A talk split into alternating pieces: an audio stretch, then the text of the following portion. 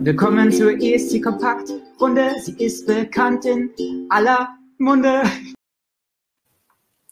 Hallo und herzlich willkommen zu unserem heutigen ESC Kompakt Live. Äh, schön, dass ihr alle dabei seid und schön, da dass ihr hier alle dabei seid.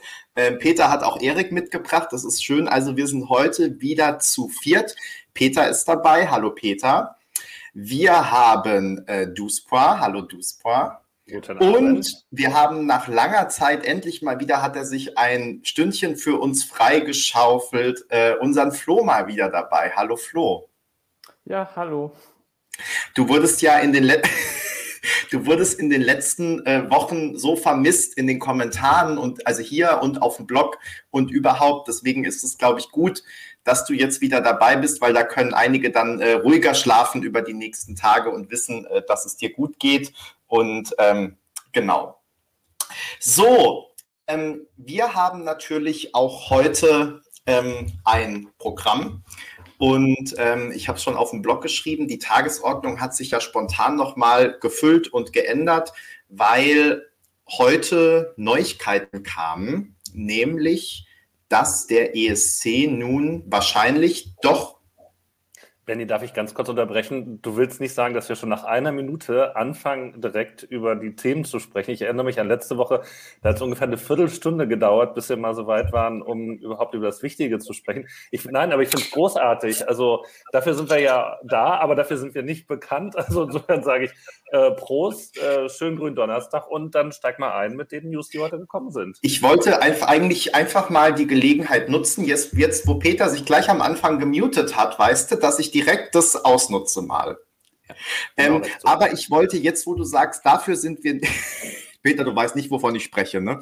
Ähm, jetzt, ich wollte tatsächlich noch jetzt, wo du sagst, wir sind nicht dafür bekannt, ähm, ich wollte heute mal zitieren, wofür wir bekannt sind, ähm, weil ich freue mich ja manchmal, was ich in dem ein oder anderen äh, Kommentarfeld so lese. Und eines meiner Highlights aus den äh, letzten Wochen, wo ich dann nur mit äh, I Don't Feel Hate drauf reagieren konnte, war die total NDR-hörige Mischpoke von ESC Kompakt. das fand ich doch ähm, mal wieder eine sehr charmante Zuschreibung. Fußball, möchtest du da was dazu sagen oder nein, hat es dir die Sprache? Nein, da, da gibt es ja leider die DSGVO, die mich äh, auf, aufgrund derer ich nicht auf äh, weitere Einzelheiten eingehen kann, wie der NDR auf diese Sache blickt, dass wir total äh, NDR-hörig wären. Ich habe ja, das bekommen. Wo kommt das her? Das kommt aus den Untiefen von äh, Facebook. I don't do Facebook. ähm, ja, das ist, ähm, ja, was soll man dazu sagen? Ähm, Duspro hat das ja jetzt gerade schon angerissen. Ich finde es auch immer relativ lustig, wenn dann ähm, sozusagen irgendwo steht, ach, ihr schreibt ja immer nur so, wie der NDR es will und parallel sagt uns der NDR, ihr könntet ruhig auch mal netter sein und so. Ähm, ja, das ist, ähm, ich, ich habe es, glaube ich, hier schon mal gesagt, ich glaube, solange man das von beiden Seiten gesagt bekommt, ist man, glaube ich, ganz gut in der Mitte und ähm, da können wir uns dann, glaube ich, ganz gut mit, mit anfreunden. Was so. was man dazu sagen kann, ist, bei uns ist halt das Glas immer halb voll. Ne? Also wir halten immer mit Leidenschaft zu dem deutschen Beitrag, solange er uns nicht vom Gegenteil überzeugt oder die handelnden Personen drumherum. Ne? Deshalb, ich finde also äh, eine positive Grundeinstellung, gerade in schweren Zeiten, steht eigentlich jedem von uns gut zu Gesicht. In diesem Sinne, einen wunderbaren Abend. Prost. Ähm, Bertie beschwert sich auch schon, dass wir nicht direkt inhaltlich ähm, starten sollen. Und eine Sache sage ich jetzt tatsächlich noch, weil nämlich gefragt wurde, äh, warum auch immer, von mehreren Leuten, ähm, was ich, in, wo ich, von wo ich jetzt heute sende, ähm, ich sende wie immer aus Frankfurt am Main, weil man kann ja von nirgendwo anders senden aktuell, aus, aus, als, außer aus dem eigenen Zuhause. Ich habe aber aufgrund der Uhrzeitenumstellung ähm, meinen Platz jetzt gewechselt, weil ansonsten, wenn ich aus meinem Wohnzimmer sende, ähm, solange es noch hell ist, dann kommt das Licht von neben, was ganz schlecht ist und mich dann blendet und so. Ähm, und deswegen sende ich jetzt, solange wir senden, wenn es noch hell ist draußen, aus meinem Ankleidezimmer.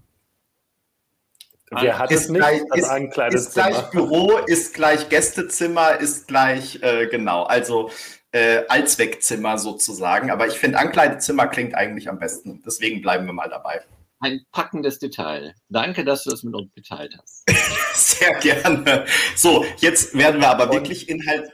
Nee, ja. Tilo hat noch gefragt, ob er den Jingle verpasst hat. Ja, Tilo, du hast den Jingle heute verpasst. Der war von Benny wie immer ganz am Anfang eingespielt. Aber das Schöne ist ja, und deshalb übernehme ich das eben kurz von Benny, diese Sendung, die wir jetzt hier live im Internet machen, ist natürlich jederzeit auch nachschaubar auf äh, YouTube und möglicherweise anderen Kanälen. Und natürlich für diejenigen, die es noch nicht sind, ihr könnt dieses Video dann liken, ihr könnt unseren Kanal abonnieren, damit wir bald auf die 1000 zugehen. Nicht 1000 Jahre, die wir hier zusammen auf die Uhr bringen, sondern 1000 äh, Fans. Und natürlich gibt es uns auch als Podcast auf allen bekannten Plattformen, also gerne reinhören und auch dort abonnieren. Danke, Duspor. Endlich mal jemand, der nach sechs Minuten was Sinnvolles gesagt hat. Ähm, so, jetzt starten wir aber. Hm. Heute kam eine Neuigkeit, nämlich, dass der Eurovision Song Contest voraussichtlich nach aktuellem Stand, man muss in diesen Zeiten ja vorsichtig sein, im Mai mit Publikum stattfinden wird. Natürlich kann nicht die ganze Ahoy Arena in Rotterdam äh, gefüllt sein, aber es soll wohl so Pi mal Daumen die Hälfte der ursprünglichen Tickets eventuell jetzt wieder verkauft werden. 3500. Und ähm, das fand, fand ich schon sehr überraschend heute, auch eine überraschend hohe Zahl. Ähm, das ist wohl im Rahmen von äh, einem Modellprojekt äh, beziehungsweise einem Forschungsprojekt, ähm, das jetzt schon länger in den Niederlanden läuft, wo unterschiedliche Veranstaltungsarten, also auch Theateraufführungen, Sportveranstaltungen und so weiter, ähm, einfach mit Publikum stattfinden, wo dann eben bestimmte Dinge auch untersucht werden, also äh, Laufwege getrackt werden und hinterher geguckt wird, wie entwickelt sich das Infektionsgeschehen und so weiter. Und ähm, ja, da soll jetzt der ESC eben mit dabei sein in diesem äh, Projekt und dementsprechend mit Zuschauern stattfinden. Äh, das ist insofern ganz interessant, weil wir haben ja jetzt unterschiedlichste Szenarien in den letzten Monaten gehört. Das letzte, von dem wir ausgegangen sind, ist, dass alle Delegationen, soweit es möglich ist, nach Rotterdam reisen, dass auch 500 Journalisten dabei sein können, aber dass vermutlich kein Publikum ähm, dabei sein wird, weil ähm, und dann stattdessen der Green Room vielleicht in der Arena stattfindet. ihr, ihr lacht alle so. Wahrscheinlich verpasse ich gerade was in den Kommentaren. Ne? ich bin ganz verwirrt. Es ist die Rede vom Dress- oder Dressing-Rehearsal, wobei Dressing sich eher auf den Salat beziehen würde wahrscheinlich. Also äh, Bertie01 hat kommentiert, dass wir, da du ja heute aus dem Ankleidezimmer sendest, äh, wir deshalb beim Dressing oder Dress-Rehearsal wären. Aber wir sind natürlich live, beim Live-Dressing sozusagen. genau. Das mit Ankleidezimmer hättest du, glaube ich, nicht sagen äh, sollen. Das wird das wird sich für die Ewigkeit verselbstständigen, glaube ich. Ja, aber es, das macht es doch gerade so interessant. Und jetzt, jetzt denken alle, ich habe wirklich ein Ankleidezimmer. Deswegen, das finde ich, ist doch eine gute Sache. Ähm, das genau. Also, also nur von Shopping Queen. Vielleicht solltest du mal bei Promi ja, teilnehmen. Ja, ich, ja, also ich, ich ehrlich gesagt, ja, das würde jetzt, glaube ich, zu weit führen, wenn ich jetzt auf diesen Einwurf auch noch eingehe. Die ESC Edition von Promi Shopping Queen. Da, äh, ich werde mal ein Wort für dich einlegen. Sehr gerne. Das Problem ist ja, dass ich, also ich gucke das total gerne und finde, das ist so kurzweilig. Wisst ihr mal so zum Zwischendurch irgendwie, gerade samstags, wenn dann so zehn Folgen hintereinander kommen, dann kann man das einfach irgendwie laufen lassen. Ähm, aber ich gehe eigentlich ja gar nicht gern shoppen. Also mich nervt es ja immer schon, wenn ich das, also ich gehe so in einen Laden und gucke da einmal und dann nehme ich was mit oder auch nicht und das war's. Aber jetzt so stundenlang irgendwie da rumrennen, das, das machen die aber doch gar nicht. Die haben doch auch nur eine begrenzte Zeit und auch ein begrenztes Budget. Ja. Was aber, wenn man das jetzt mal kurz weiterentwickeln würde, wenn man sich immer anguckt, wie manche das Wort tragisch ist jetzt wahrscheinlich ungerecht, aber Fans ähm, dann äh, auch in die Arena gehen, also sozusagen Shopping Queen goes Eurovision Finale, ähm, wo sie dann ihre Merchandising-Produkte kaufen, äh, Federboas, äh, Italien, nee, israelische Aufblashammer und so weiter. Das ist dann ja auch äh, vergleichsweise schnell gekauft. Äh, und wenn die sich dann gegeneinander bewerten müssen, das kann auch einen großen Spaß geben. Ähm, ich weiß nicht, ob man das jetzt unbedingt weiter verfolgen soll, aber wir könnten es natürlich ins Auge fassen, weil ich vermute mal, es wird ja auch wieder eine Warm-up-Sendung geben äh, von ESC Kompakt ähm, vor dem Finale. Ähm, da kann man sowas ja dann noch am Nachmittag mit einstreuen. Bei dir aus dem Ankleidezimmer natürlich. genau, ich sende von hier. Ähm, so machen wir das. Das klingt nach einem Plan. Ja, jedenfalls, um zurück zum Thema zu kommen. Also der ESC, vermutlich nach dem aktuellen Stand, wenn jetzt nicht wieder alles viel schlimmer wird. Äh, Randnotiz, ich habe ja gedacht, aktuell wird ja alles immer schlimmer, also in, oder wieder schlimmer. Insofern äh, weiß ich gar nicht, wie realistisch das jetzt ist. Naja, gut, Vielleicht wird es auch jetzt schlimmer und bis Mai dann schon wieder besser oder bis Ende April, wenn das wohl endgültig entschieden werden soll. Ähm, vielleicht muss man noch dazu sagen, ähm, es hieß jetzt in den Medienberichten, dass die aktuelle Einschränkung ist, es sollen wohl nur niederländische Fans oder Zuschauer zugelassen werden, vermutlich weil man die hinterher dann auch besser äh, tracken kann und äh, nachverfolgen kann, wo die sich dann aufhalten und wie sich das Infektionsgeschehen entwickelt. Allerdings, ähm, das haben wir jetzt noch gar nicht auf dem Blog verwertet. Ich habe vor so einer Stunde, zwei Stunden von dem Ticketanbieter eine E-Mail bekommen, und ähm, da hat sich das eher so angehört, als könnte jeder, der ein Ticket hat, sich dann auch wieder um eins bewerben, beziehungsweise eben würde so einen Code bekommen. Äh, man soll halt die äh, Travel Restrictions, also die Reisebeschränkungen im Blick haben, aber da stand jetzt nicht, dass man, wenn man ausländischer Fan ist, äh, kein Ticket kaufen kann. Also insofern scheint es vielleicht auch noch ein bisschen offen und in der Schwebe zu sein. Ähm, das war jedenfalls jetzt heute erstmal die Info. So, ähm, das waren, glaube ich, die äh, harten Fakten. Habe ich irgendwas vergessen? Und vor allem meine Frage wäre jetzt erstmal, habt ihr mit sowas in die Richtung gerechnet? Hättet ihr eher gedacht, dass es ohne Publikum stattfindet? Ähm, was hat es heute mit euch gemacht, diese Nachricht? Flo, magst du mal anfangen, weil du hast jetzt noch ähm, nichts gesagt vor lauter, An vor lauter Ankleidezimmer. Du kannst ja auch mal sagen, bei dir sieht es auch so nach Kleiderschrank aus daneben. Vielleicht ist es auch dein Ankleidezimmer. Da ich nur zwei Räume zur Auswahl habe, ist das hier tatsächlich äh, mein Schlafarbeitsplatz äh, slash Ankleidezimmer. Also wenn, wenn ein Kleiderschrank das als Ankleidezimmer qualifiziert, dann könnt ihr das gerne so nennen.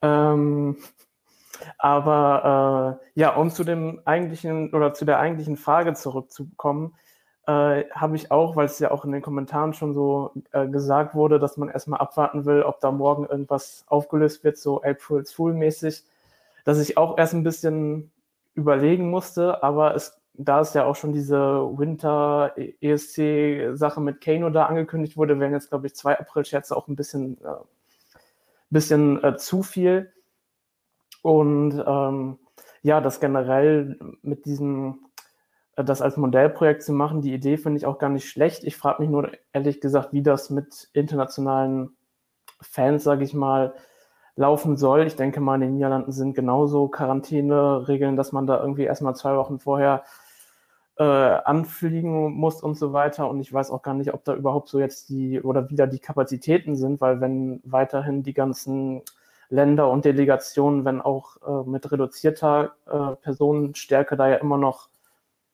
anreisen werden, dann werden die ja auch erstmal viel äh, belegen.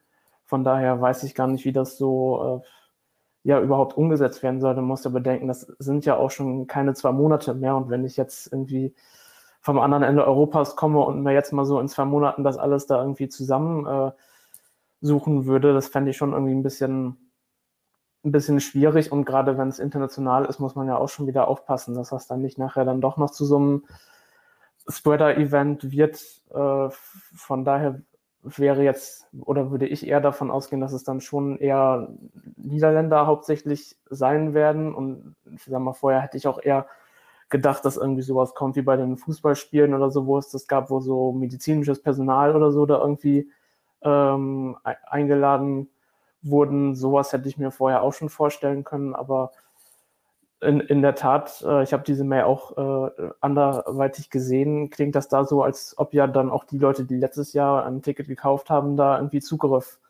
auf die Plattform zum Buchen oder wie auch immer kriegen werden. Also müssen wir uns, glaube ich, mal überraschen lassen, was, wie das dann wirklich umgesetzt werden soll, wenn es dann überhaupt von den Zahlen dann auch äh, geht im Mai. Also das muss ich vielleicht noch ergänzen, das habe ich auch irgendwo gelesen. Also die Quellenlage ist ja so ein bisschen schwierig, weil sich alles letztendlich auf einen niederländischen Artikel gestützt hat und dann gab es eben so ein Statement von der EBU, aber eigentlich ohne zusätzliche Informationen.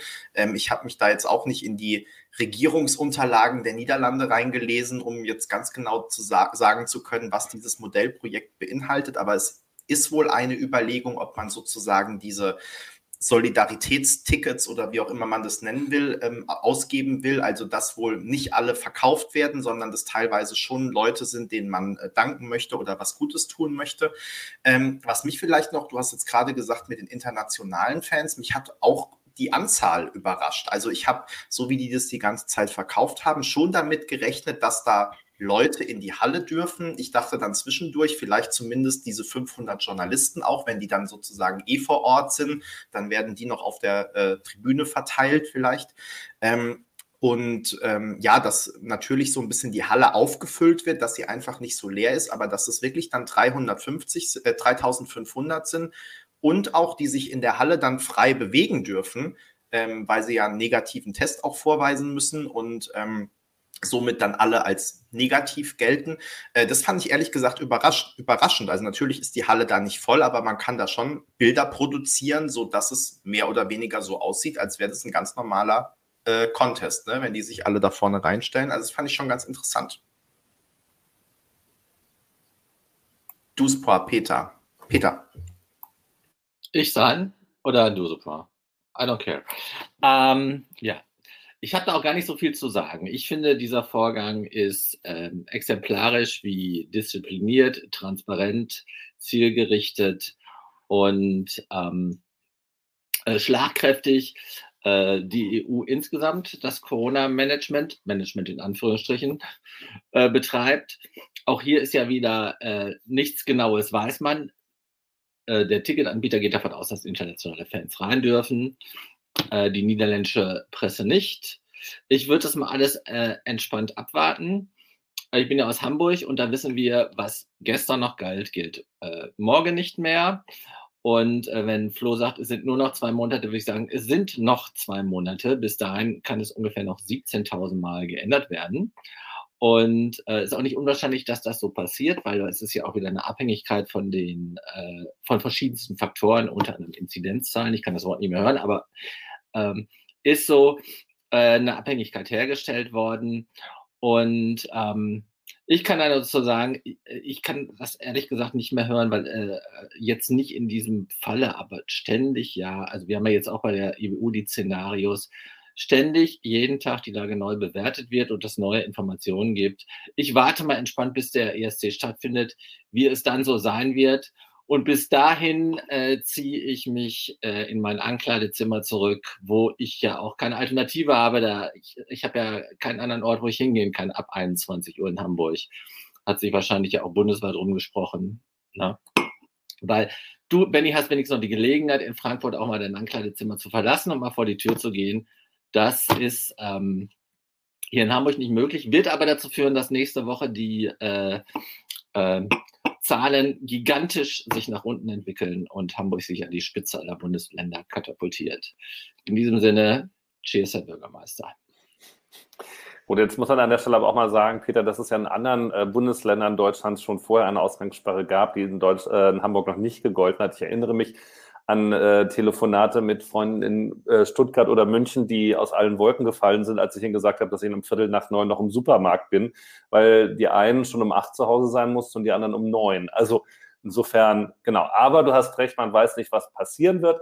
Ähm, ich finde ja, dass der ESC, und da hat er sich letztes Jahr nicht hervorgetan, ansonsten aber häufig ja schon so, gerne ähm, auch als Innovationsveranstaltung ja versteht und ähm, neue Technologien und neue Ideen mit umsetzt. Es ist ja am Ende des Tages eine Leistungsschau der verschiedenen Länder, nicht nur der Künstler und der Musik, sondern natürlich auch der inszenatorischen Darbietung und wir erinnern uns alle, mit was für einer ähm, Freude äh, sich ähm, Thomas Schreiber auf die Brust geklopft hat, dass er da ungefähr alle LED-Elemente Europas aufgekauft hat, um dann ähm, den Green Room in Düsseldorf äh, hinter einer riesigen verschiebbaren LED-Wand zu, zu äh, verstecken.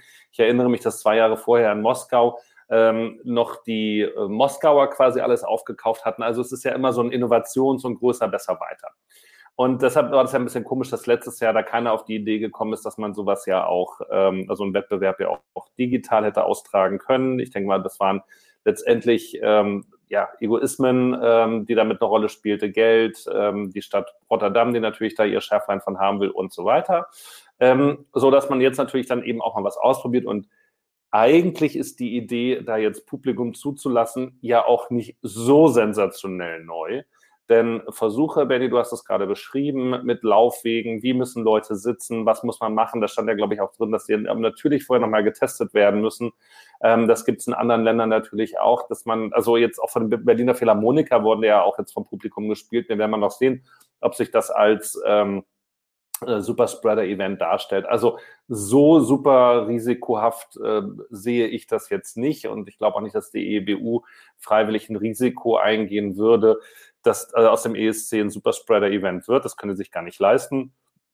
Aber dafür gibt es eben auch genug Möglichkeiten. Und wenn es nur ein Schnelltest ist, den jeder da vor Ort noch absolvieren muss. Und ich weiß jetzt nicht, waren es zweieinhalbtausend Leute, äh, die da ja rein sollen. Das lässt sich ja auch noch bewerkstelligen. Ja. Dreieinhalb. Also das ist ja alles machbar. Insofern ähm, würde ich mal sagen, wo die Leute jetzt herkommen, ob die denn nur aus Holland kommen oder aus den Niederlanden korrekterweise kommen dürfen oder auch aus anderen Ländern, we will see. Ähm, ich denke, man kann Auflagen da machen, wo man sagen muss, alle müssen eine Stunde vorher noch da sein oder noch eine Stunde früher oder wie auch immer, dass man genug Zeit hat, um diese Tests zu machen, um die da reinzulassen und dann eben mit dieser Sicherheit daran gehen zu können, dass man die erst recht, wenn man sie auch noch getrennt voneinander hinsetzt, äh, da eigentlich safe sein sollte. Und äh, diese Einreisen, die die Flo, glaube ich, gerade angesprochen hatte, dass man dann erstmal in Quarantäne muss, innerhalb des Schengen-Raums ist es ja eigentlich nicht so groß, außer Deutschland, die ja dann zum Beispiel auch Einreisende, die aus Gebieten kommen, die eine viel niedrigere Inzidenz haben, als wir hier in Deutschland in einzelnen Bundesländern, ja trotzdem erstmal dazu verdonnern, dass man dann 14 Tage in Quarantäne muss. Ähm, hat man ja durchaus auch schon am eigenen Leid erlebt. Ähm, aber klar, da geht es natürlich um die gefährlichen äh, Mutanten, die damit eingeschleppt werden sollen. Also es wäre, denke ich mal, prinzipiell trotzdem auch machbar, dass natürlich auch Ausländer mit zulässt. Aber ähm, für mich völlig in Ordnung, wenn es dann in dem Fall nur Niederländer sind, idealerweise noch Leute, die man mit auszeichnen kann, als Belohnung, als Dankeschön für das, was sie geleistet haben und dann testet, was sicher geht. Ich meine, das ist ja genau jetzt auch die, die Richtlinie und dann kann man das machen. Und im Übrigen, ähm, wenn jetzt 29, äh, 29 Millionen äh, AstraZeneca-Dosen äh, gefunden worden sind, ich finde, dann kann man auch mal 10.000 davon zur Seite schaffen nicht um jetzt das Publikum zu impfen, aber wenigstens die Künstler und die Delegation und die Journalisten natürlich. Und wollte ich gerade sagen, ja. und, und, zwar werden diese Dosen dann unter Polizeischutz in die Schutz in die jeweiligen Länder befördert, wo die dann das geimpft werden, äh, rechtzeitig vorher, um dann als geimpfte äh, wichtige Menschen dann wieder nach Rotterdam kommen. Und schon ist doch alles gelutscht oder der, der Drops gelutscht. So einfach kann es sein. Diesmal ist die Schlacht um die Akkreditierung noch viel härter als sonst, nicht nur aufgrund der Anzahl, sondern weil es nicht nur darum geht, sondern auch noch um die zusätzliche Impfung, die man da kriegt. genau, und wenn doch jetzt der, der, Bundespräsident doch jetzt auch schon geimpft ist, also dann finde ja. ich, ist in der, in der nächsten Priorisierungsstufe sind die ESC-Journalisten auf jeden Fans Fall alle dabei. Also bei den 10 Millionen, die da Dusepom beiseite schaffen will, finde ich, dann sollten wir bitte aber auch alle Mello-Teilnehmer impfen, damit sie bald wieder vor uns auftreten können. So. Ja, das, äh, man kann ja alle Wünsche äußern, so wie man das gerne. So, wie die, äh, so wie die Pandemie in Europa gehandhabt wird, würde ich sagen, anything goes. Na?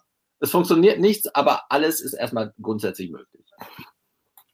Ja, nichts würde ich jetzt auch nicht sagen, aber ich glaube, ähm, wir sollten uns auch nicht in die ähm, Untiefen der Corona-Diskussion ähm, hinabbegeben. Ähm, dann kommt man es war ein wenig ironisch zugespitzt. Ich wollte eigentlich er, also nur Erik Sade ins Gespräch, ins Gespräch bringen. Dann sag doch mal, was es Neues von Erik gibt. Erik ist einer der wenigen ESC-Künstler, der immer besser aussieht, ne, desto älter er wird. Heute kam der Beweis per Pressemeldung.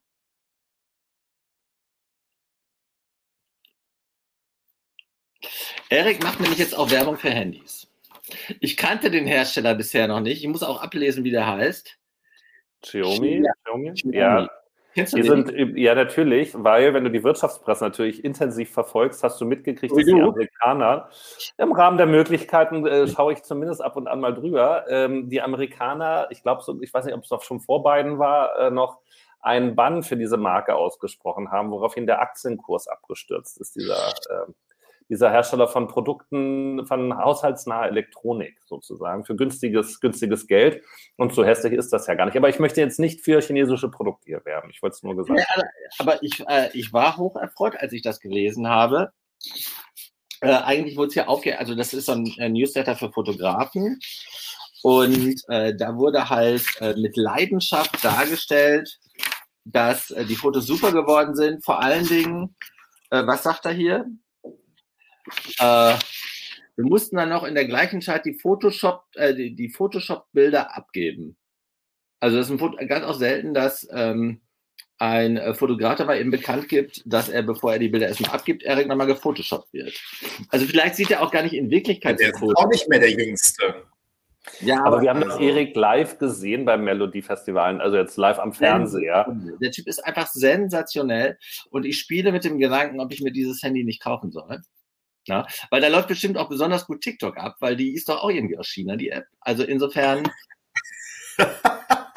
kommt da Stärke zu Stärke. Also ist jedenfalls, du hast es nicht gefragt, das ist mein Highlight der Woche.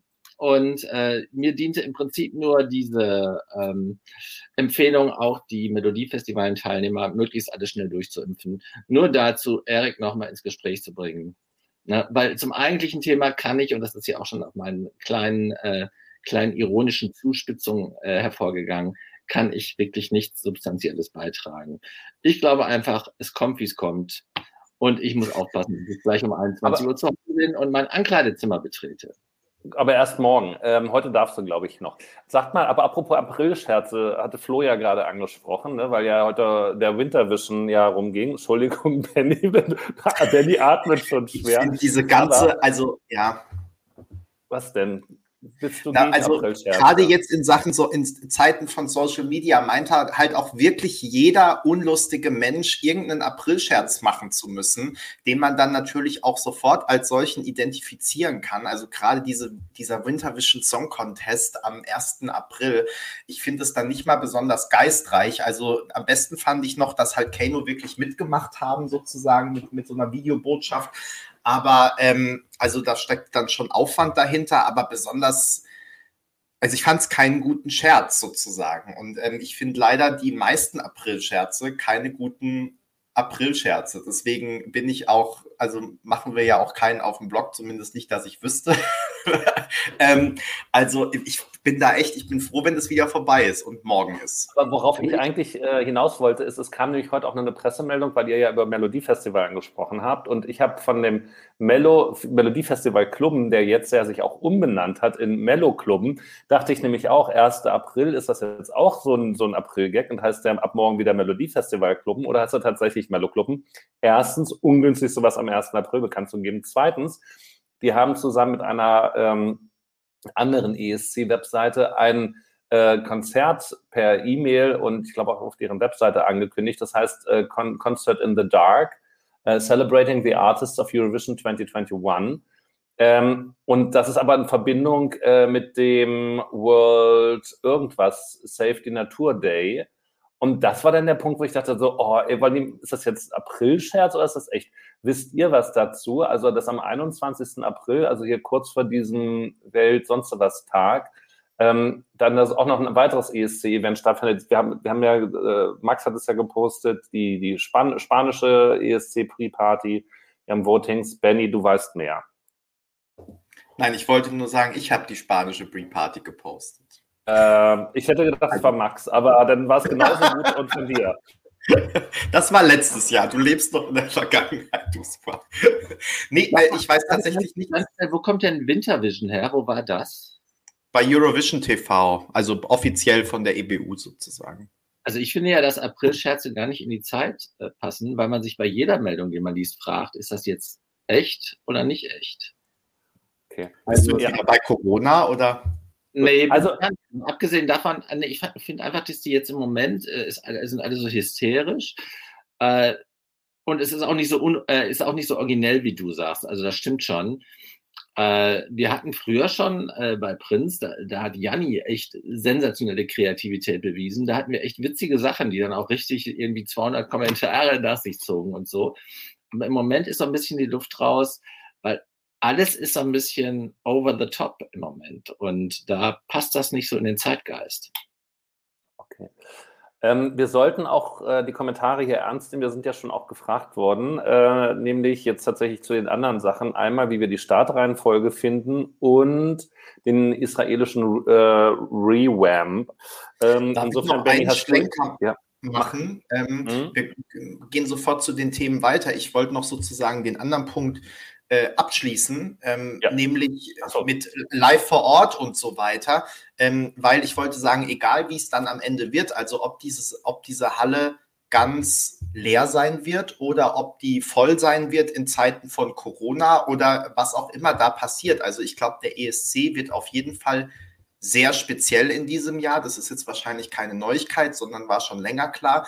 Aber ähm, umso mehr bleibt es ja spannend. Ähm, also wir wissen noch nicht, ob wir ähm, als ESC kompakt vor Ort sein können. Äh, äh, dürfen und so weiter. Und ähm, ich glaube, dass es wirklich ähm, interessanter als sonst wäre, wirklich all die Prozesse live vor Ort auch mitzubekommen, weil klar, die Proben gestreamt kann man irgendwie im Internet dann sehen, das ist ja schon bekannt gegeben worden, aber wirklich zu sehen, wie sind da die Abläufe vor Ort, wie, wie ist es mit den Künstlern und so weiter, ähm, wie ist diese Stimmung in der Stadt, ähm, weil, ne, wie sie normalerweise bei einem ESC in der Stadt ist, das wissen wir, auch wenn sich das unterscheidet von Land zu Land und Stadt zu Stadt, aber ähm, ich glaube, also so wie in diesem Jahr wird es den ESC, hoffen wir, Finger crossed, Fingers crossed, äh, nie wieder geben. Und ähm, insofern da vor Ort zu sein, das mitzubekommen, fände ich wirklich super spannend. Und äh, ja, wie gesagt, wir ähm, schauen mal, äh, ob wir da nicht auf ESC Kompakt dann auch die entsprechenden äh, Einblicke präsentieren können. Wir hoffen natürlich noch, dass wir ähm, vor Ort sein können. Lassen wir uns überraschen. Ein ein letzter Gedanke noch dazu. Äh, ihr erinnert euch, wie wir hier äh, in, dieser Stelle quasi, mehr oder weniger nicht im Ankleidezimmer, ähm, darauf, jetzt ist Peter weg, äh, darauf gewartet haben, dass der moldawische Beitrag seinen, seinen Vorentscheid feiert und uns da gewundert haben, was machen die ganzen Leute da ohne Maske? Und dachten, das kann ja alles gar nicht sein. Und ein paar Tage später kam ja dann die, die russische Vorentscheidungsshow, wo ja auch niemand eine Maske auf hatte. Und das sah jetzt nicht aus, also so wie die überzogen haben, hätte man es ja zusammenschneiden können ansonsten, dass diese Sendung halt pünktlich fertig ist, bevor die Nachrichten kommen. Aber so war dem ja nicht. Also es schien ja tatsächlich live gewesen zu sein. Also die Frage wäre jetzt, also mal hypothetisch, müssen wir jetzt auch nicht beantworten, aber nur, was wäre eigentlich, wenn dieser ESC in äh, Russland stattfände? Und würden die denn das einfach durchziehen und dann da das Publikum schon mit reinschleusen? Und vor allen Dingen, was würde das dann eigentlich machen mit den äh, Leuten, die in Europa zugucken und würde überhaupt die EBU das wollen, dass dann plötzlich der ESC aus einer Halle mit 16.000 Leuten übertragen wird, die alle keine Maske tragen. Also das wäre eigentlich auch nochmal ähm, ein spannendes Phänomen, das zu sehen, werden wir leider nicht erleben, weil äh, damals Sergei Lazarev nicht gewonnen hat. So sieht es so einfach ist es. Ich wollte es mal gesagt haben. Einfach so als Gedanke. Nee, das ist ein interessanter Gedanke, weil den habe ich tatsächlich noch gar nicht äh, gedacht. Man könnte den ja weiterdenken und ähm, vielleicht auch einfach, wenn es darum äh, ginge, ob ähm, jemand, ob, ob der ESC irgendwo anders stattfindet und nicht in einem Land, das man sozusagen aus mehreren Ländern relativ gut erreichen kann. Ja, also ich sag mal, wenn Malta schon beim letzten Mal gewonnen hätte und man halt auf diese Insel müsste, alle, also alle müssten in ein Flugzeug und so, es wäre vielleicht auch noch ein bisschen komplizierter. Ähm, also ja, kann man, kann man ja weiterspinnen, dieses Gedankenexperiments. Tatsächlich sehr interessant und vielleicht ähm, ist es ja gut, dass es in diesem Jahr in Holland ist, in den Niederlanden. So, ähm, wir gehen tatsächlich mal weiter. Duspro, deine Überleitung habe ich dir kaputt gemacht, aber ich würde vorschlagen, wir sch schauen jetzt tatsächlich mal auf die äh, Startreihenfolge der Halbfinals. Ich habe das schon in einem Kommentar geschrieben. Ich bin jemand, ich finde es immer gar nicht so äh, super spannend, mache mir auch jetzt nicht vorher schon äh, persönliche Listen, wo ich alle Beiträge schon mal äh, ranke oder äh, in Reihenfolge bringe und mir überlege, was würde gut passen. Äh, ist da jemand von euch eigentlich anders drauf oder ähm, lasst ihr das auch eher auf euch zukommen oder habt ihr das vorher auch schon mal durchdacht, was ihr machen würdet, wenn ihr entscheiden könntet? Also ich kann gern was dazu sagen. Äh, ich ja. fand das in der Vergangenheit immer anstrengend. Es wurde ja auch wieder zitiert und nachgefragt, ob es wieder ein Wir spielen Christa-Spiel gibt. Ich fand das ja, ja, das ist ein netter Zeitvertreib, ähm, aber in der Zeit kann ich halt auch also, was anderes schreiben. Ich kann mich erinnern, beim Prinz-Blog, da haben wir es dann damals aufgeteilt, wie wir das halt innerhalb dieser Hälften der Halbfinale jeweils machen würden und warum und so. Ähm, und dann, dann war man mal froh, wenn drei Lieder dann gestimmt haben, weil es gibt natürlich, äh, kann man jetzt hochrechnen, bei neun Liedern ähm, neuen Fakultät Platzierungschancen. Ähm, ja, also mich, also ich, ich, ich kann da jetzt nichts draus ziehen, dass ich sagen kann, ja, ich habe den Eröffnungssong richtig geraten. Ähm, das ist halt einfach so, was man eher diskutieren könnte und sollte und das jetzt natürlich Spaß macht. Äh, jetzt haben wir es so. Ähm, wäre Losen besser am Ende, ja, Losen aus allen ähm, 16 oder 17 Beiträgen oder dann eben das Zulosen in die Hälfte und da wird es dann eben ähm, so nach dramaturgischen und technischen oder Inszenierungsaspekten zusammengestellt. Und da sehen wir ja, fragt mich jetzt nicht, ob es erste Halbfinale oder zweite Halbfinale ist, dass das auch bloß nicht aufgeht. Also da ist dieses eine, die eine Hälfte, die erste Hälfte wo es eigentlich nur zwei Balladen gibt und da musste die arme Anna äh, aus Slowenien auf den Todeslot und ähm, hatte Glück und durfte dafür ein bisschen später ran. Das ist alles anderes Abtempo. Und danach werden dann halt fünf langsame Titel verheizt, äh, nur dass dann nach dem Blind Channel kommt und dass dann der, der, Übergang noch krasser ist. Also äh, so ganz sauber und nachvollziehbar, also was heißt, ist es nicht, ja. Also und, und selbst wenn man es so lost, kann man halt immer noch vor Problemen gestellt werden. Und ähm, da ist dann halt die Frage, ob man sich den komplett auslosen kann. Das ist der eine Gedankengang. Der andere Gedankengang, äh, ist es so sinnvoll und gut, dass man The Roop an den Anfang des einen Halbfinals stellt und Zenit äh, an den Anfang des anderen. Ähm, und das könnte man sich nicht diskutieren. Ich finde das durchaus angemessen und auch gut und auch nicht in, in Verpulvern, aber das können wir auch, die beiden Aspekte sehe ich als diskussionswürdig an. Ähm, ja, ich wollte noch was dazu, ich wollte was vorausschicken, nämlich, äh, dass wir uns schon auch ähm, auf äh, aus Gründen, äh, aus Anregungen aus den Kommentaren dafür entschieden haben, dass wir uns am Wochenende das Ganze noch mal ein bisschen detaillierter anschauen. Also Duspor und Mano haben sich dankenswerterweise bereit erklärt, ähm, die Startreihenfolge noch mal ein bisschen aufzudröseln. Äh, du hast es ja eh schon letztes Jahr auch gemacht, dass du guckst, äh, welche Länder qualifizieren sich normalerweise, unabhängig von welchem Startplatz eigentlich auch immer, ähm, für, die, ähm, für das Finale. Und ähm, Manu wird sich noch mal ein bisschen intensiver anschauen, ähm, welche Startplätze haben sich eigentlich in der Vergangenheit aus dem Semi fürs Finale qualifiziert.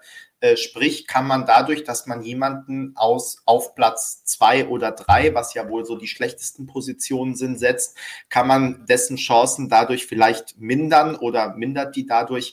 Ähm, das werden wir also am Wochenende noch mal ein bisschen ähm, genauer aufdröseln.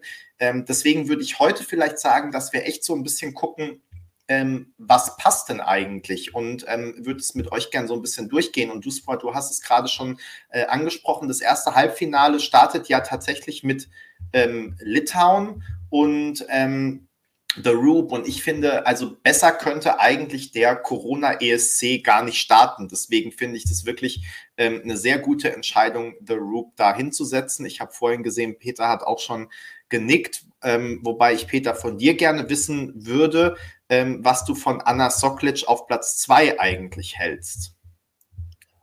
Äh, also jetzt, äh, das bewegt mich jetzt nicht leidenschaftlich, weil äh, egal welche Startnummer sie äh, kriegt, sie wird jetzt nicht ganz weit vorne landen.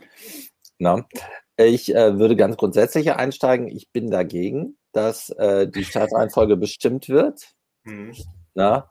Und ich fand die gute alte Auslosung deutlich fairer, und auch mehr im Sinne des Eurovision Spirit.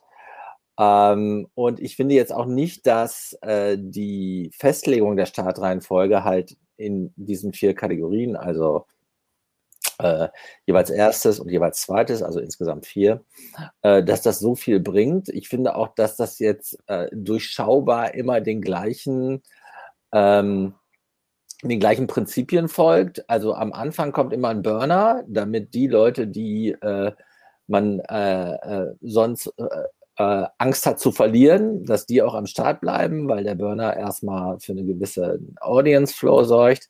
Dann werden halt die äh, langweiligen äh, Stücke mit äh, Exaltierten gemischt und zum Ende kommt immer äh, als letztes ein klassischer Rausschmeißer, der so ein bisschen so Schunkelatmo verbreitet und davor der Favorit, der das Ganze gewinnen soll. Also es sind immer die gleichen Gedankengänge, die zu dieser Startreihenfolge führen. Insofern wird es auch äh, nicht dramaturgisch besser, sondern man von Jahr zu Jahr dramaturgisch gleichförmiger äh, kein äh, Gewinn aus den ganzen ähm, Verbesserungen, wieder in Anführungsstrichen, die Christa so dem äh, ESC beschert hat. Äh, ich wäre wieder für die gute alte Auslosung. Und wie es dann am Ende läuft, ich finde es dann auch wieder nicht so äh, gewinnentscheidend, abgesehen von so ein paar Klischee-Prinzipien, dass äh, davon jetzt so äh, das Schicksal der Welt und äh, äh, das Schicksal des Eurovision Song Contest abhängt. Na? Das Einzige, was ich also okay finde, ist, dass man äh, versucht, am Anfang eine große Bandbreite herzustellen, äh, damit die, äh, die unentschlossen jetzt erstmal angefangen haben, den ESC zu gucken, äh, damit die auch am Ball bleiben. Na? Also dafür ist es okay. Alles andere finde ich überbewertet und nicht so fair, wie eine Auslosung wäre. Also ich bin prinzipiell auch für die Auslosung. Ähm, ich muss aber nochmal sagen, Peter, ähm, weil du hast jetzt gerade gesagt, ähm, der Favorit sozusagen auf dem vorletzten Platz ähm, und dann immer so ein Rausschmeißer. Ich finde, da gibt es tatsächlich, also sozusagen nach hinten raus, gibt es ein bisschen Abwechslung zwischen den beiden Semis, weil im ersten wurde ja tatsächlich Destiny aus Malta auf den letzten Platz gesetzt und die Ukraine auf den vorletzten. Da war ich auch ähm, sehr überrascht über diese ähm, Reihenfolge, weil im zweiten ist es dann tatsächlich so, wie du sagst, also da ist John aus der Schweiz auf dem vorletzten und dann eben Dänemark wirklich nochmal sowas, womit man dann äh, sozusagen mit guter Laune äh, aus der Show äh, rausgehen kann. Dann gibt's natürlich noch so ein paar, ja, kleinere, wenn man so möchte, vielleicht Ungereimtheiten, wo man sich so ein bisschen fragt, ähm, hätte man da nicht irgendwie was anderes machen können? Also ich denke spontan jetzt auch wieder auf, an das zweite Halbfinale, wo wir zum Beispiel Portugal Love is on my side, was ja wirklich ein sehr langsamer Titel ist, direkt läuft vor Victoria, Growing Up is Getting Old, was jetzt auch nicht gerade der Party-Song schlechthin ist. Ähm, das hat sich mir nicht so ganz äh, erschlossen. Ähm, ich weiß nicht, ob ja, vor allen Dingen, weil dann danach ja, ja dann Finnland und äh, Lettland hintereinander kommen. Ja, genau, genau. Die ja beide ein bisschen odd sind und die man da durchaus hätte entschärfen können, also oder, oder auseinanderziehen können. Hm, einfach ab, also einen tauschen sozusagen. Ne? Ja, ich, also da bin ich mir auch nicht so ganz sicher. Vielleicht hat es ja tatsächlich auch mit Auf- und Abbau zu tun. Wobei da gehen die Infos, ähm, ich weiß nicht, wie ihr das so wahrnehmt, ähm, für mich gehen die Infos da so ein bisschen auseinander. Also auch bei der deutschen Vorentscheidung hieß es immer, ja, man muss ja gucken, wie schnell man den Bühnenaufbau hinbekommt. Und beim ESC heißt es jetzt auch wieder. Aber auf der anderen Seite heißt es auch, letztendlich müssen alle Delegationen damit arbeiten, dass sie halt 30, in 30 Sekunden die Sachen hinbekommen und in 30 Sekunden wieder runterbekommen. Äh, das widerspricht sich meiner Meinung nach so ein bisschen. Also eigentlich darf der Bühnenaufbau da ja kein Kriterium sein, weil im Zweifel im Finale sieht alles wieder ganz anders aus und letztendlich müssen alle Delegationen so planen, dass ihr Bühnenaufbau in 30 Sekunden zu bewerkstelligen ist, äh, sowohl hin als auch wieder äh, weg. Deswegen finde ich das immer so ein bisschen komisches Argument, aber es wurde jetzt auch wieder äh, angeführt tatsächlich. Äh, schauen wir mal, vielleicht hat äh, einer von beiden äh, irgendwas ganz Besonderes dabei. Florian, wie siehst du das denn? Also eigentlich würde ich euch sagen, normalerweise würde ich euch sagen, dass mir die Reihenfolge zumindest persönlich eigentlich herzlich egal ist. Äh, aber wo, wo, ihr jetzt schon angefangen habt, ihr so das äh, auseinanderzunehmen, gerade so im zweiten Halbfinale, äh, möchte ich da auch nochmal meinen Senf dazugeben, weil auch wenn man, ich habe hier nebenbei das auch dann doch nochmal aufgemacht, wenn man sich zum Beispiel anschaut, dass dann Polen, Moldau, Eastern und Serbien dann zum Beispiel sind, auch dann vier schnellere Songs, da hätte man super auch irgendwo zwischendurch dann mal was äh, Langsames reinmachen zu können, anstatt dass man so zwei Blöcke irgendwie schnellere Songs, wo vielleicht auch der Groß davon weiterkommt und dann halt so äh, irgendwie so ein Lahm-Block, äh, der also auch für eine Toilettenpause schon viel zu lang ist und irgendwo kommt dann ja auch noch die Werbung dazwischen und so. Also das äh, zieht sich dann irgendwie schon ein bisschen. Das, ähm, ist mir dann auch nicht so ganz äh, ersichtlich, aber ja, bei einer Auslosung ist es kann auch gut laufen, kann auch sag mal, sein, dass, äh, wenn man es auf dieses Jahr überträgt, dass, dass dann auf einmal Spanien das Finale eröffnen würde, würde ich mir auch denken, okay, wenn jetzt äh, der Käseigel fünf Minuten länger braucht und noch nicht fertig ist, dann verpasst man Spanien halt so. Dann hat man auch nichts, nichts, nichts verpasst.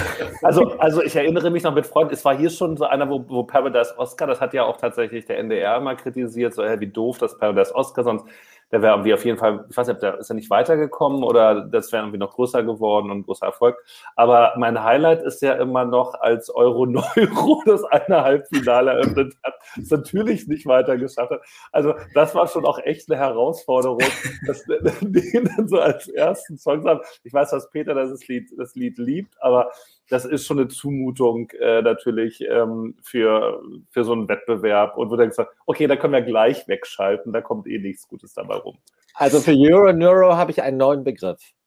Ja, der gehört zu meinen All-Time-Favorites. Ich glaube, das habe ich bisher selten gesagt, aber ich mag es jetzt sagen. Euro Neuro. Äh, ein, ein Klassiker der ESC-Geschichte. Ein Lied, was bahnbrechend die Bandbreite des ESC gezeigt hat.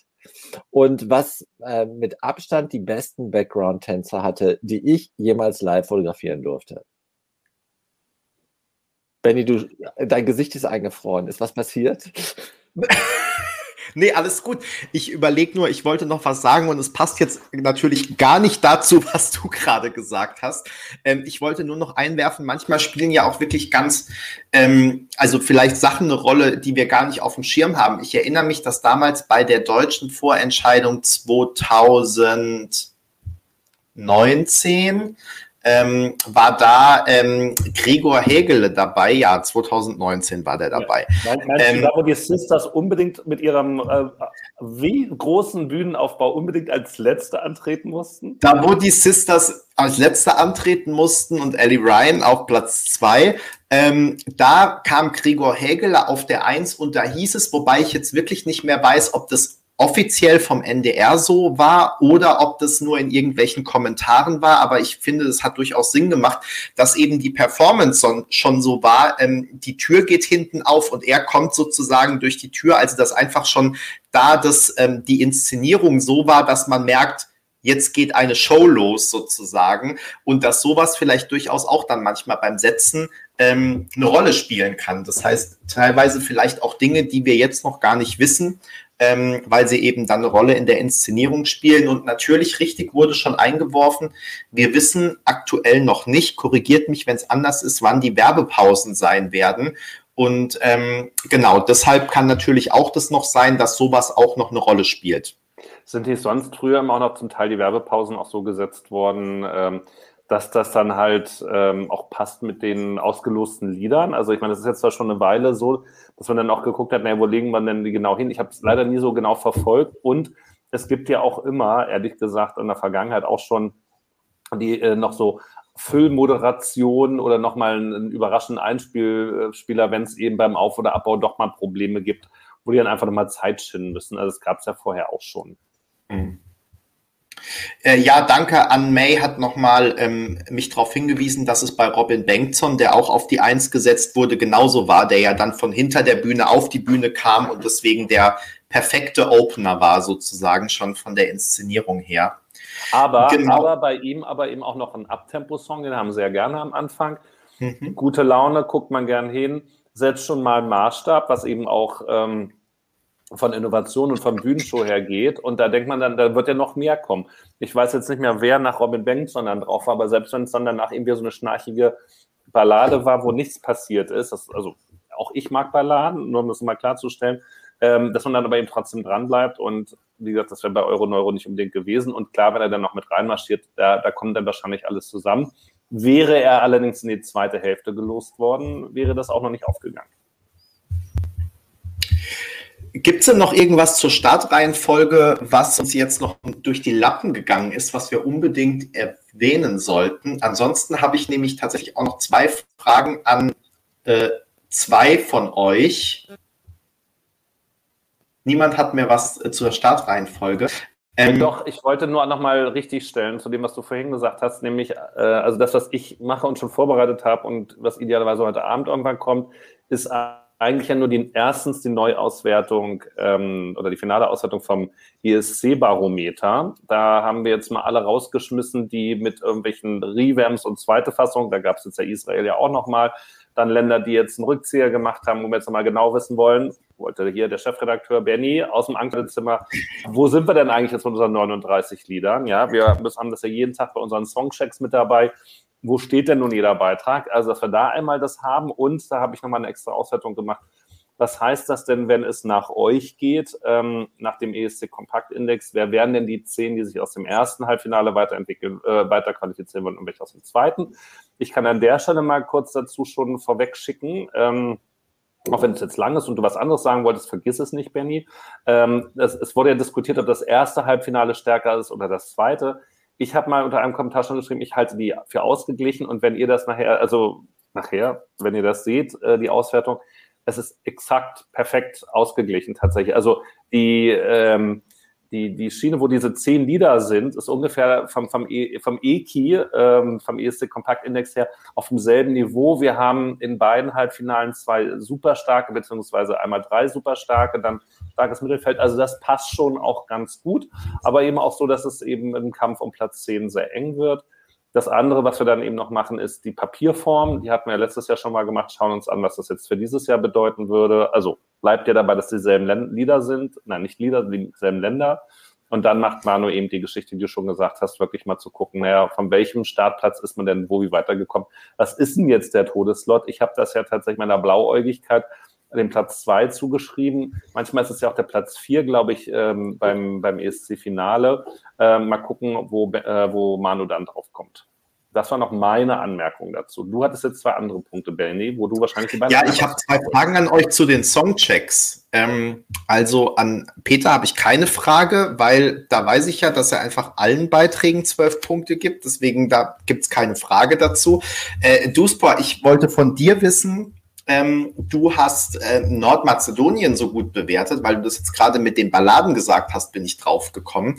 Ähm, ich habe immer das Gefühl, dass, dir Balla dass du Balladen tendenziell eher nicht so magst. Jetzt wirst du mir gleich was anderes sagen wahrscheinlich. Da war ich überrascht über deine gute Wertung für Vasil.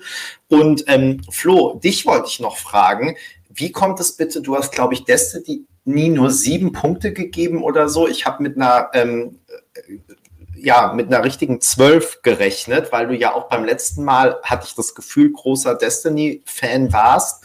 Ähm, bist du vielleicht immer noch, aber vom Lied nicht überzeugt. Deswegen die beiden Aspekte würde ich von euch gerne mal ähm, noch wissen und damit dann auch der Hinweis, dass ihr natürlich äh, jeden Tag aktuell um 11 Uhr morgens gibt es einen neuen Songcheck. Ähm, da lohnt es sich immer vorbeizuschauen und dann natürlich auch abzustimmen, wie die jeweiligen Qualifikationschancen sind jetzt bei den Halbfinalisten. Flo, wie war das denn nun mit Destiny? Warum ist eure Liebe in die Brüche gegangen? Das musst du Destiny fragen. Das kann sie dir bestimmt äh, ausführlich äh, darlegen und äh, beantworten. Sie ähm, hat gesagt, je me casse und war weg wahrscheinlich, so ungefähr, ne? Genau, genau. Also Dramaturgie wie im, im Musikvideo wahrscheinlich. Ähm, nein, aber es stimmt. Und du warst der, der, Jüngling mit dem nackten Oberkörper? Ich wollte es jetzt nicht sagen, du aber zum Glück spricht es noch jemand aus. Man muss ja auch was für die äh, Imag Imagination, die Vorstellungskraft äh, übrig lassen, sonst wäre das Ganze ja jetzt auserzählt. Ähm, nein, aber zurück zu äh, den, der, der sachlichen Beantwortung. Ähm, es stimmt tatsächlich, dass ich letztes Jahr Malta, wenn ich mich nicht irre, im Songcheck zwölf Punkte gegeben habe und äh, sie auch vor dem ESC oder vor dem Ding in Hamburg oder wie auch immer äh, sogar bei mir auf Platz 1 lag, danach dann nicht mehr. Ähm, aber ähm, ja, wie, wie rede ich mich da jetzt halbwegs ähm, raus? Also ich muss sagen, dass zum, zum einen. Dir gefällt äh, der Song einfach nicht, vermutlich, oder? Also zum einen muss ich sagen, dass ich nur ein einziges Mal zwölf Punkte vergeben habe und die habe ich schon vergeben. Von daher äh, grundsätzlich finde ich, äh, also ich weiß ja nicht, wie ihr eure Punkte vergibt äh, oder vielleicht auch mit rumschmeißt, aber ich finde sieben Punkte ist keine, keine schlechte Wertung. Ich, ich gebe meine Punkte sehr wohl überlegt und immer sehr kritisch und reflektiert. Da, da, das äh, habe ich nie in, in, in Abrede gestellt. Ähm, ja, aber äh, um, zum, um äh, zu den sieben Punkten zu bekommen, beziehungsweise warum es dann sieben Punkte geworden sind, ähm, ja, eigentlich gibt es dafür einen recht simplen Grund. Ich finde einfach, wenn ich jetzt ähm, das habe ich auch so ein bisschen, glaube ich, in meiner Bewertung mit reingeschrieben, wenn ich jetzt wirklich die Song, den Song aus dem letzten Jahr, All of My Love, und jetzt ähm, den aus diesem Jahr sozusagen nebeneinander liege, muss ich einfach, oder war zumindest bei mir so, ich weiß ja nicht, ob das anderen auch so ging, ähm, dass ich All My Love von der, einfach von der rein musikalischen Komposition deutlich angenehmer und irgendwie einfach auch eingängiger vielleicht ist es für manche eher ein abwertendes Argument, aber ich fand es eben eingängiger und dann auch irgendwie, äh, also da war dann auch irgendwie so der Replay-Faktor, um das jetzt mal so zu benennen, irgendwie einfach höher, während bei dem, ähm, oder, äh, während ähm, bei, bei Jimmy Cass das irgendwie so ein Song ist, den ich dann auch erstmal irgendwie verarbeiten musste, weil das dann schon irgendwie ziemlich viel war, was dann auch in diesen drei Minuten passiert, sowohl im Video als auch wie der Song aufgebaut ist und irgendwie ja, also äh, ich finde es, also für die Show ist das sicherlich ein, ein guter Song und der wird auch bestimmt äh, Top 5 werden. Äh, ich habe ja ganz konservativ in dem Songcheck mit Platz 6 bis 10 abgestimmt und musste erschreckend äh, feststellen, dass ich irgendwie zu 6% gehöre, die dafür abgestimmt haben oder so.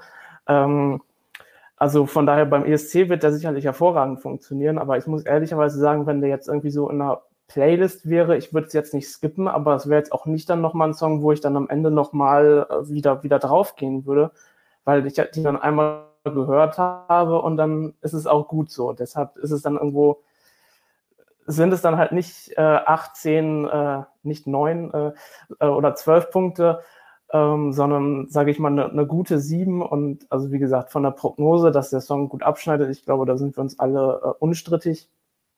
Aber mir persönlich ist dann der Song nicht äh, so eingängig und es ist irgendwie doch ein bisschen zu, äh, ja, et etwas überladen. So ein bisschen wie bei dem, bei dem deutschen Song fast schon ein bisschen. Nur, dass die Qualität von Malta dann doch noch ein bisschen besser ist.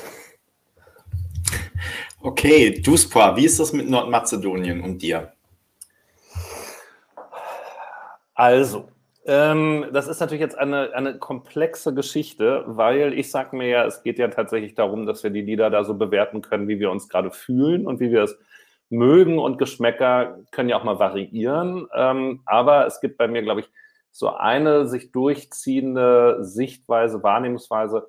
Ich finde Kopfstimmen schlimm, erst recht bei Männern. Dieses, das, was ich immer liebevoll als Gewimmer, Gejammer, dünne Stimme bezeichne. Und da ist der Vasil natürlich im Vergleich zum letzten Jahr, wo ich es auch eher mehr wohlwollend sagte, so, boah, was spielst du denn da? Der haut da jetzt mal einen raus und das begeistert mich. Das ist eine, das ist eine schöne Stimme. Das Lied hat ja eine Struktur, die wiederholt sich jetzt nicht, die ist nicht klassisch. Die drei Minuten sind viel zu kurz dafür, da müssen wir nicht drüber reden. Aber er hat eine Chance, mal seine Stimme zu zeigen. Das ist ein bisschen musicalhaft, wie auch immer, aber es ist vor allen Dingen eben auch sehr melodisch, aufbauend, stärker werden. Ich brauche ja starke Reize, um zu reagieren. Und das geht eben mit äh, Falsettgesang, wie es hier Matthias schreibt. Ähm, nicht immer so, wobei Ausnahmen bei Falsettgesang, ich denke da zum Beispiel auch an Magnus Carlsson, als er Live Forever gesungen hat. Das war aber auch ein Abtempo, das ist was anderes. Da geht man dann damit um. So, ähm, also das schon mal, also ich brauche brauch halt kräftige Stimme, ich brauche kräftige Emotionen, Gewimmer, so halb lauwarmes und ich, ich mache jetzt hier irgendwelche Verrenkungen und sowas.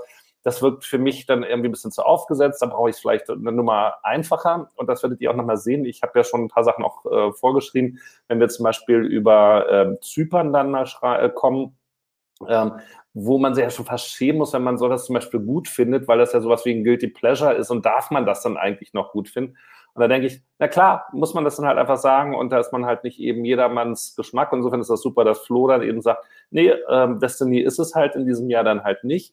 Ähm, und bei mir ist es so, ich mag äh, melodische, dramatische Balladen, die aufbauen mit realen Stimmen, nachvollziehbaren Harmonien, Melodien und das soll eben nicht verkopft, künstlerisch super anspruchsvoll sein, sondern soll mich in mein äh, schwer zu erwärmendes Herz treffen. Und dann kriegt das eben auch viele Punkte. Und Peter, von all deinen zwölf Punkten ist da nach wie vor TikTok dein Favorit? Yes. Aber ich finde auch alle anderen äh, Songs, denen ich zwölf Punkte ge gegeben habe, leidenschaftlich gut. Ich gehe halt an dieses Hobby ran mit einem positiven Grundverständnis. Es muss mich erstmal ein Interpret vom Gegenteil überzeugen, ehe ich äh, den Song nicht mehr gut finde. Na? Und das, äh, da fällt mir jetzt eigentlich, also ich finde eigentlich fast alles gut. Also ich finde jetzt Belgien nicht so toll. Aber ähm, ich finde schon, also es hat ja auch was sehr, wie soll man sagen, stimulierendes, motivierendes, auch sympathisches, wenn man erstmal jedem sagt, äh, I love you. Mhm. Also ich habe überlegt, ich glaube bei ähm, Vivi-Blogs wird es tatsächlich so gemacht, weil wir haben ja auch das andere Extrem. Max vergibt ja eigentlich nie mehr als vier Punkte. Also mal in ganz seltenen Ausnahmefällen. Ähm, und ich glaube, bei Vivi-Blogs wird es so gemacht, dass die, wenn die das zusammenrechnen, streichen sie immer die höchste und die niedrigste Wertung.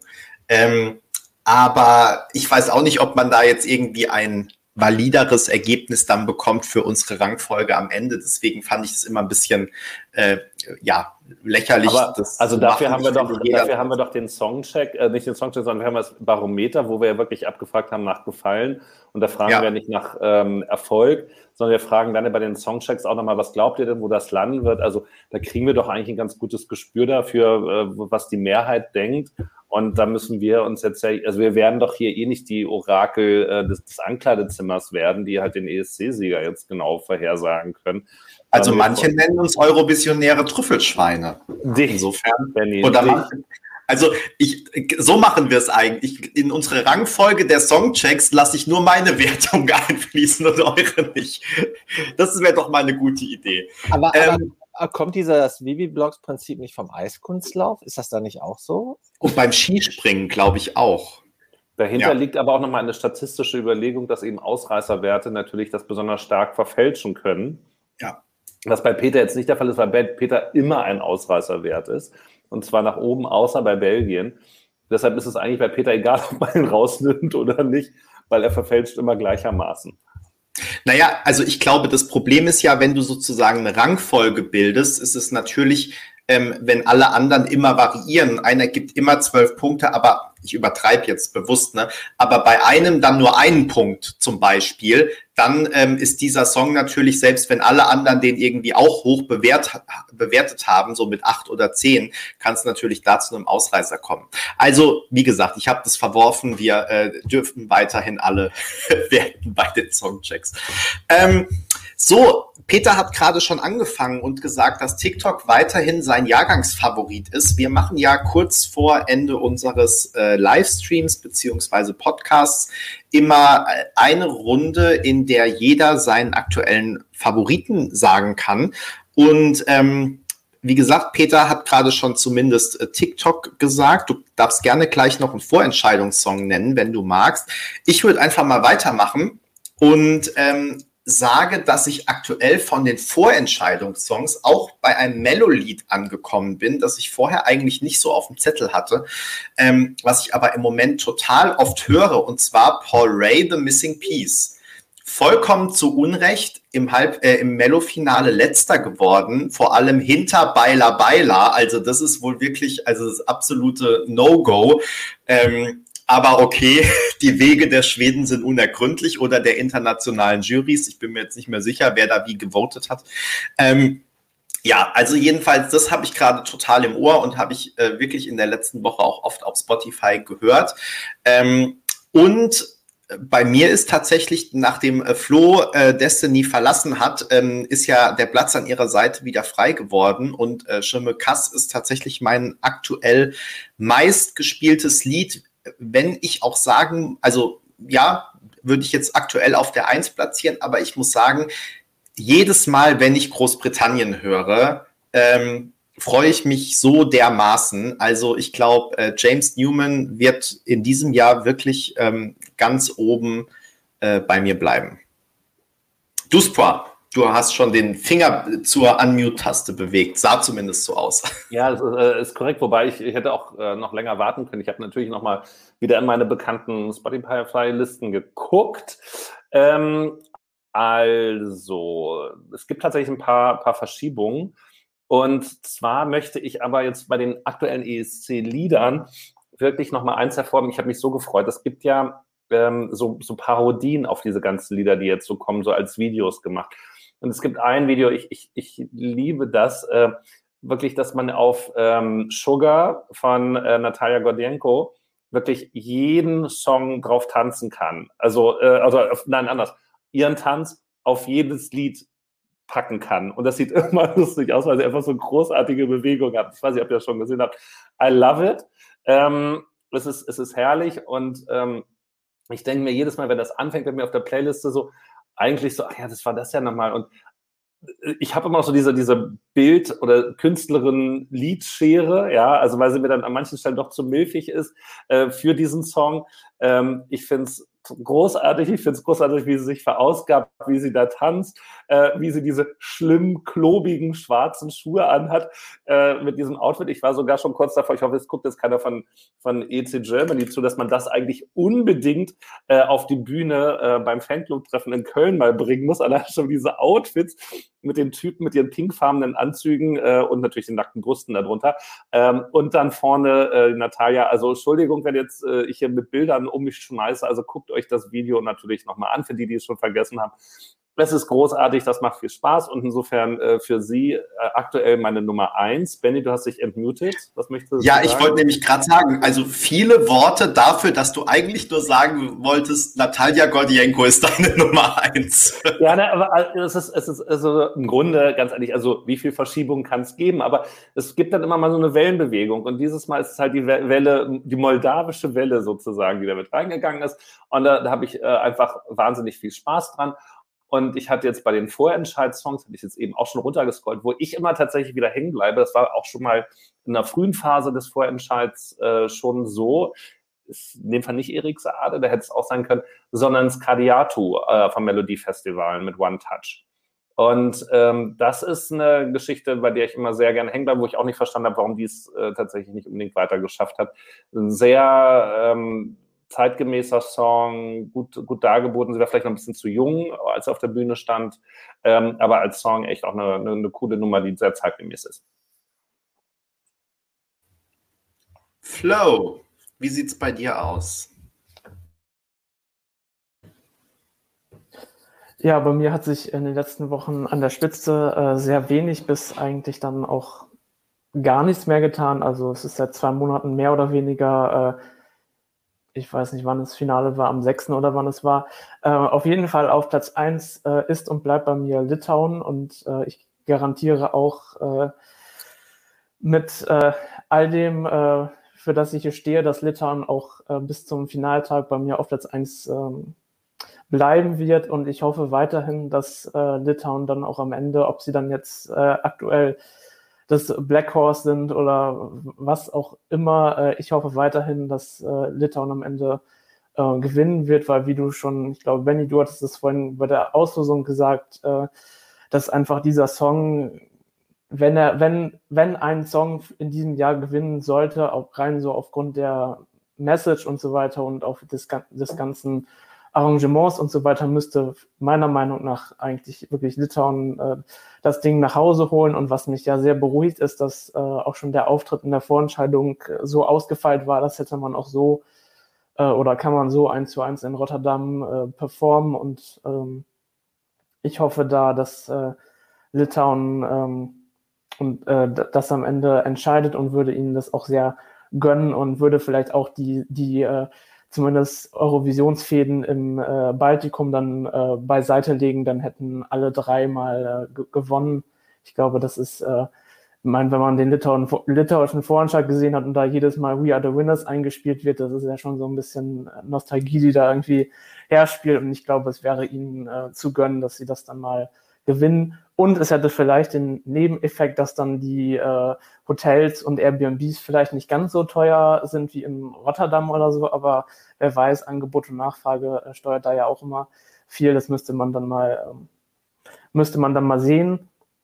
Ich muss aber auch an dieser Stelle, auch wenn wir nur ein Land nennen sollten, sagen, dass äh, ich auch immer noch Frankreich auf einem sehr starken zweiten Platz habe und ich mich auch sehr darüber freue, dass äh, sie jetzt in Spanien ja offensichtlich so äh, gehypt wird. Und äh, es wundert mich auch ein bisschen, dass Frankreich in den Wetten immer noch auf Platz 3 steht, weil ich nicht damit äh, gerechnet hätte, weil ich eigentlich davon ausgehe, dass dieses Jahr die schnelleren Nummern das Ganze dominieren werden, weil die Leute sich nach Abtempo, Clubs und Party irgendwie mehr sehen als äh, nach äh, ja durchaus anspruchsvolleren Balladen. Aber es würde mich natürlich freuen, wenn äh, Barbara da herausstechen kann, sage ich jetzt mal, und hoffe, dass sie einen guten Startplatz im Finale bekommen wird. Und ansonsten zu den Vorentscheidungssongs. Ich habe auch heute Nachmittag nochmal auf meiner sehr ähm, dürftig geführten äh, Playlist, fehlt irgendwie doch ziemlich äh, viel tatsächlich. Äh, aber was mir noch hängen geblieben ist, war zum einen ähm, ich weiß nicht, ob ich ihn richtig ausspreche, auf jeden Fall Gibrasi aus Litauen, der ja auch Zweiter im Finale, glaube ich, äh, geworden ist. Den Song fand ich eigentlich auch wirklich äh, äh, ziemlich gut und ansonsten zumindest bevor es in die Vorentscheidung ging, fand ich eigentlich den Song von äh, Juri Putzmann auch ganz gut, auch wenn ich den, der, der Auftritt dann vielleicht nicht ganz so äh, äh, der beste war, aber der Song an sich, den fand ich eigentlich auch ganz gut. Peter, hast du noch einen Vorentscheidungsfavoriten? Um, ähm, also ich bin äh, da wie Flo, also äh, äh, äh, Juri fand ich auch klasse und ich habe auch noch einiges aus den skandinavischen Ländern an Vorentscheidungssongs, die ich jetzt nicht vertieft habe, weil ich habe nur so, so ein begrenztes Zeitkontingent. Aber das wird alles noch, wenn wir den Second Chance Contest äh, durchführen, da werde ich dann nochmal tiefer einsteigen. Äh, aber bis es soweit ist, bleibt mein Favorit der junge Mann hier, den ich gerade in die Kamera halte. Also äh, Stronger Every Minute. Ähm, unser aller Erik. Zu meinem ESC-Favoriten kann ich nur sagen, ich konnte sehr gut äh, der, ähm, den Ausführungen von Dusupa folgen. Sugar ist natürlich legendär. Nicht nur durch dieses, äh, dieses, wie soll man, ich würde das nennen, dieses, äh, wie soll man sagen, dieses Imitationsvideo, äh, sondern äh, bei Sugar muss ich auch immer an die beste ESC Compact Session meines Lebens äh, zurückdenken, wie wir da zwei Stunden 22 auf diesen Song gewartet haben. Das war so, so, so großartig. Allein das hat schon ESC-Geschichte geschrieben. Insofern äh, Sugar und TikTok äh, weiter ganz oben bei mir. Aber ich muss sagen, also Eric ist natürlich eine Kategorie für sich. Ne? Also wenn ich jetzt die Wahl hätte zwischen den dreien und ich könnte nur mit einem von den dreien auf einer einsamen Insel leben und müsste immer wieder den gleichen Song hören, dann würde ich mich dann doch für Mr. Schade erinnern. Äh, entscheiden, nicht erinnern. Aber erinnern auch.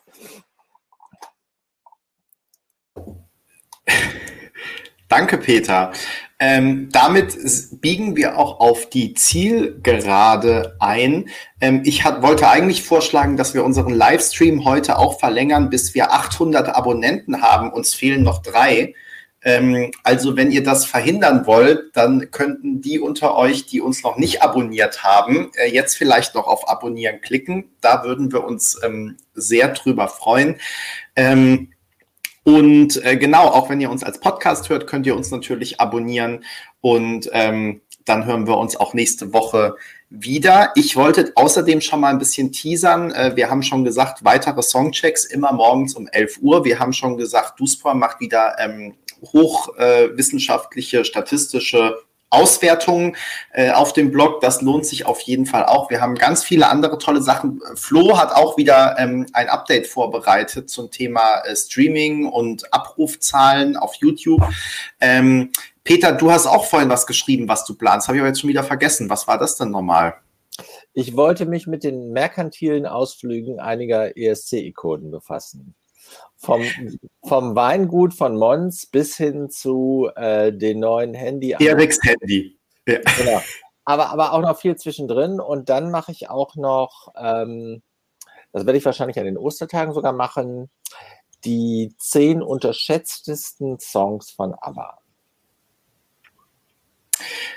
Also es gibt einiges, auf das ihr, sich, ihr euch freuen könnt. Und ich werde auch über das Osterwochenende ein Interview veröffentlichen mit einer Teilnehmerin, die noch nicht genannt werden darf, am äh, Kölner deutschen Vorentscheidungsfinale in diesem Jahr. Ähm, also auch das wird spannend. Und ähm, ja, es lohnt sich um es kurz zu machen, jeden Tag auf ESC Kompakt vorbeizuschauen. Ähm, uns gibt es hier äh, jeden Donnerstag auf YouTube und im Anschluss dann auch als Podcast. Ihr könnt uns abonnieren auf allen Kanälen. Und ähm, wir freuen uns sehr, wenn ihr auch nächste Woche wieder dabei seid. Wünschen euch jetzt erstmal äh, schöne Feiertage, vielleicht ja auch ein bisschen äh, längere, ruhige Zeit. Und ähm, genau, sehen uns dann nächste Woche wieder. Bis dahin, macht's gut. Ciao, ciao.